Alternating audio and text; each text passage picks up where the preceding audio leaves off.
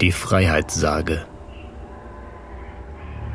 Östlich von Bisperode, auf dem höchsten Punkt des Idkammes, ist eine Olitklippe.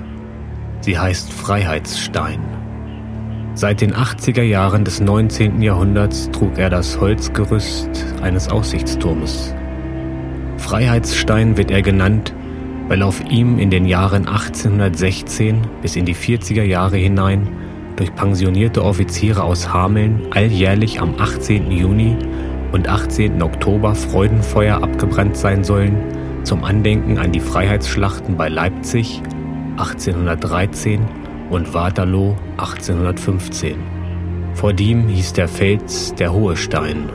Im Jahr 1912 ist ein massiver Turm, der Lauensteiner Turm, auf der Felsspitze erbaut. Man nannte ihn den Lauensteiner Turm, weil Einwohner aus Lauenstein den Turmbau veranlassten und finanzierten.